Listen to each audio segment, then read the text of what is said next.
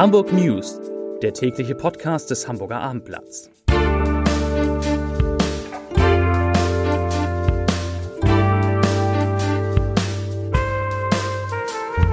Moin, mein Name ist Lars Heider und heute geht es um die Tragödie in einem Kinderzeltlager vor den Toren Hamburgs, bei der zwei Menschen gestorben sind. Weitere Themen, Schüsse in Winterhude schrecken Anwohner auf, der Starkregen in Hamburg hat Folgen und Musiker Vincent Weiss beendet seine große Arena-Tournee mit einem sechsstelligen Minus und spricht mit uns über stark gestiegene Preise in allen Bereichen, in denen es um Konzerte geht. Dazu gleich mehr.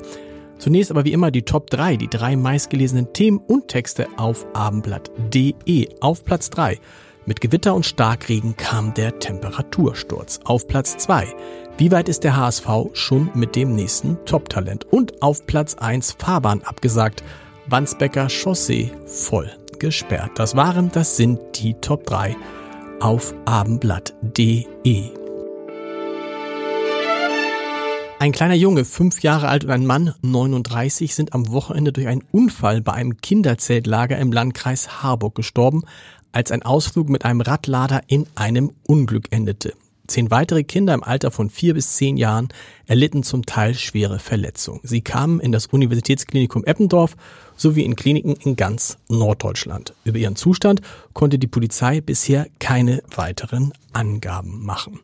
Wie es zu dem Unfall kommen konnte, war auch am heutigen Montag unklar. Berichte wonach die Hydraulik des Radlagers versagt haben könnte, seien zur Stunde noch reine Spekulation, sagte eine Sprecherin des Polizeikommissariats Winsen dem Hamburger Abendblatt. Ein Sachverständiger hatte bereits zusammen mit der Polizei den Unglücksort untersucht. Nun soll ein technisches Gutachten entscheidende Hinweise auf die Ursache des Radladerunfalls geben, aber das wird wahrscheinlich zwei bis drei Tage dauern.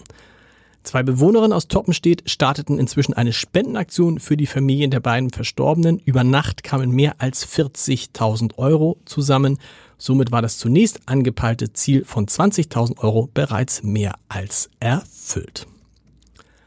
Wurde zu ausgelassen gefeiert oder kamen die Geräusche doch woanders her? Klar ist bislang, dass Anwohner in Winterhude in der Nacht zum heutigen Montag durch Schüsse aufgeschreckt wurden. Laut Polizei Hamburg gingen gegen 23 Uhr gleich mehrere Notrufe bei der Einsatzzentrale und dem örtlichen Polizeikommissariat ein. In der Straße Heidberg hatten die Anrufer mehrere Schüsse gehört und besorgt die Polizei gerufen. Mit mehreren Streifenwagen rückte die dann an. Aufgrund der Beschreibung konnte dann auch eine Wohnung in einem Mehrfamilienhaus lokalisiert werden. Laut Pressesprecherin Nina Kaluza hätten die Polizisten dort vier Personen angetroffen drei Männer im Alter von 19 Jahren sowie eine 18 Jahre alte Frau. Zudem fanden sie Betäubungsmittel und Platzpatronen, nur die dazugehörige Schusswaffe, die fanden sie nicht. Es wurden Strafverfahren wegen Verstoßes gegen das Betäubungsmittel sowie das Waffengesetz eingeleitet. Eine von Hamburgs wichtigsten Verbindungsstrecken ist voll gesperrt, denn auf einem Teilstück der Wandsbecker Chaussee ist die Fahrbahn abgesagt. Die Ursache für die Unterspülung im Bereich einer Baustelle ist noch unklar. Daher wurden alle Fahrstreifen gesperrt, mit schwerwiegenden Folgen für den Verkehr in Hamburg. Besonders zu den Hauptverkehrszeiten droht nämlich jetzt kilometerlanger Stau. Wie die Verkehrsleitzentrale heute erklärte, erstreckt sich die Vollsperrung von der Richardstraße bis zur Maxstraße. Noch im Laufe des Montags solle es eine weitere Begutachtung durch Vertreter des zuständigen Bezirksamtes Wandsbek geben, nachdem bereits am Sonntag Mitarbeiter vor Ort gewesen waren. Die Hoffnung alle ist, dass zumindest ein Fahrstreifen zeitnah wieder freigegeben werden kann. Vielleicht ist das ja schon der Fall, wenn dieser Podcast ausgestrahlt wird.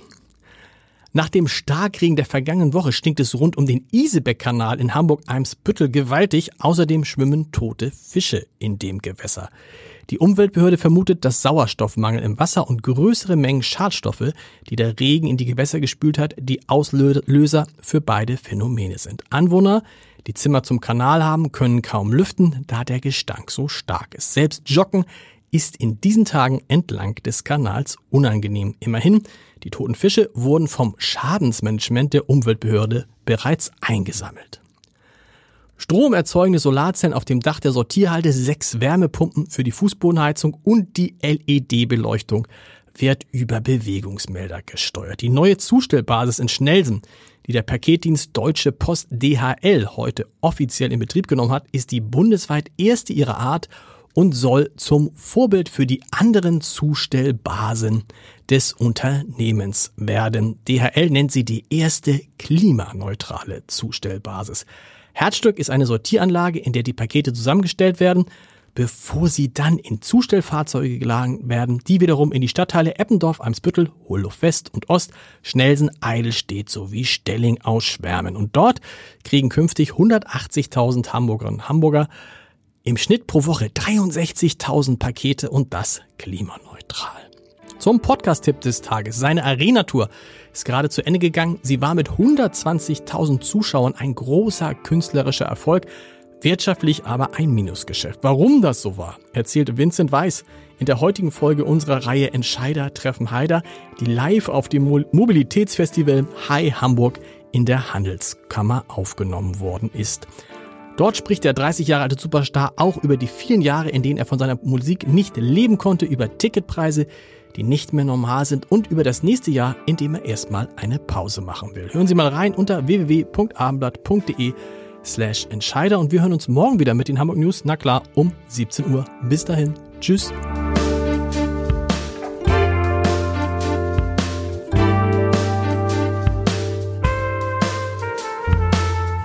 Weitere Podcasts vom Hamburger Abendblatt finden Sie auf abendblatt.de slash podcast.